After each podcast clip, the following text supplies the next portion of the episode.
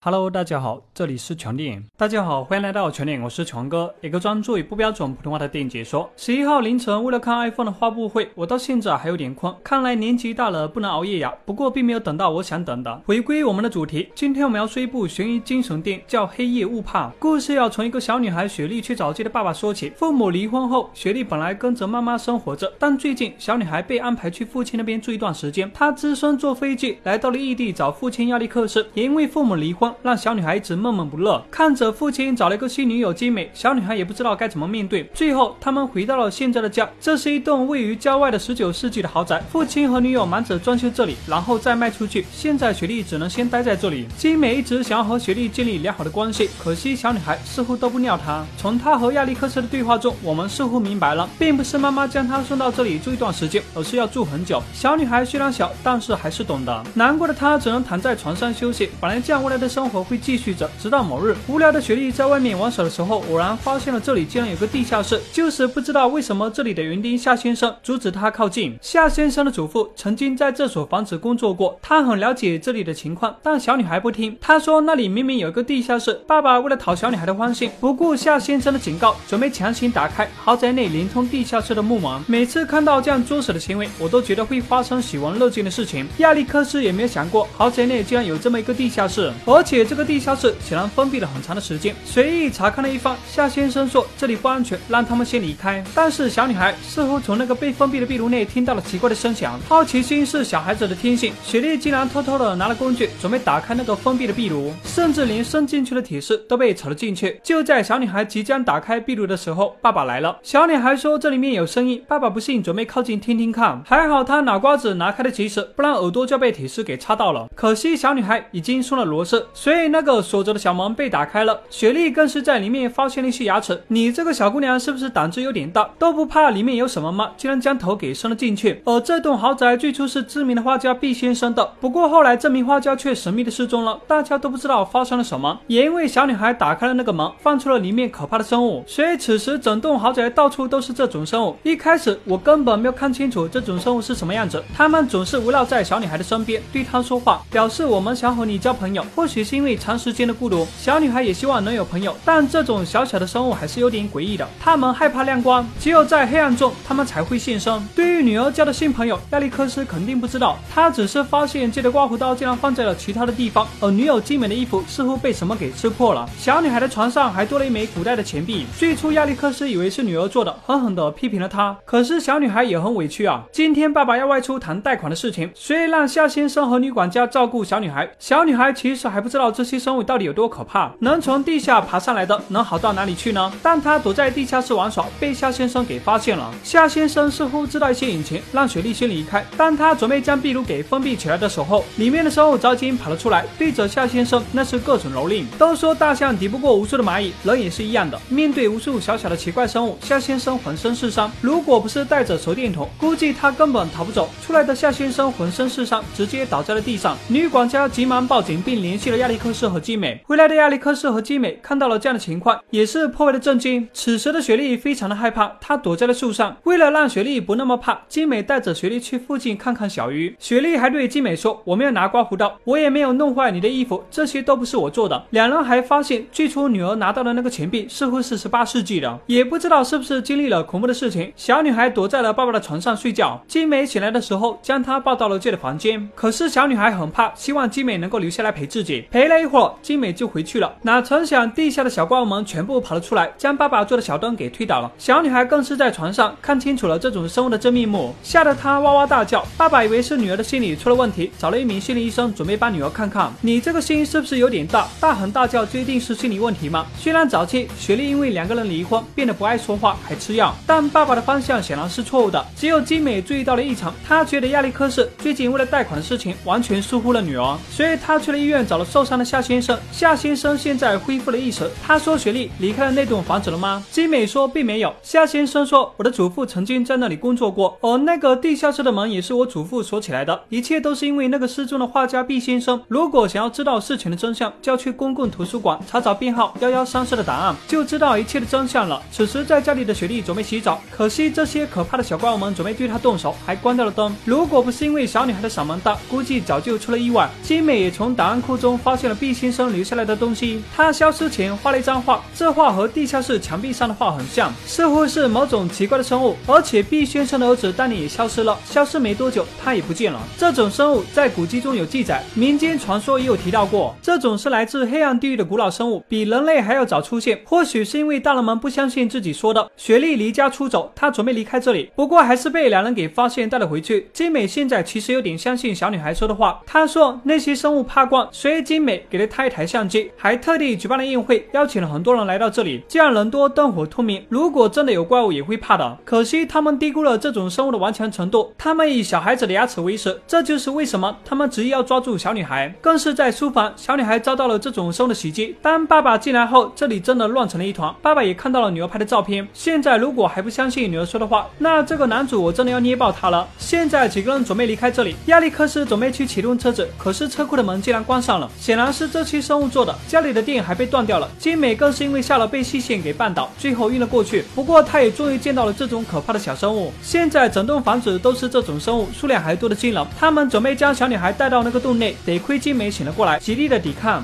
可以说这个继母牺牲了自己，让小女孩逃走。这个洞到底有多深，谁也不知道。最终他们离开了，隔了很长一段时间，他们又再次回来了。这次回来，他们带回了一张小女孩画的画，代表了她的思念。说实话，这种小怪物什么的我很喜欢。如果能够挖开地下的洞穴，是不是会更加喜闻乐见呢？但回到电影中，小孩子说的话有时候确实要注意，孩子们说的可能都是真的，所以留意细节也不会让一些不好的事情发生了。好了，本期视频就到这里，我们下期再见。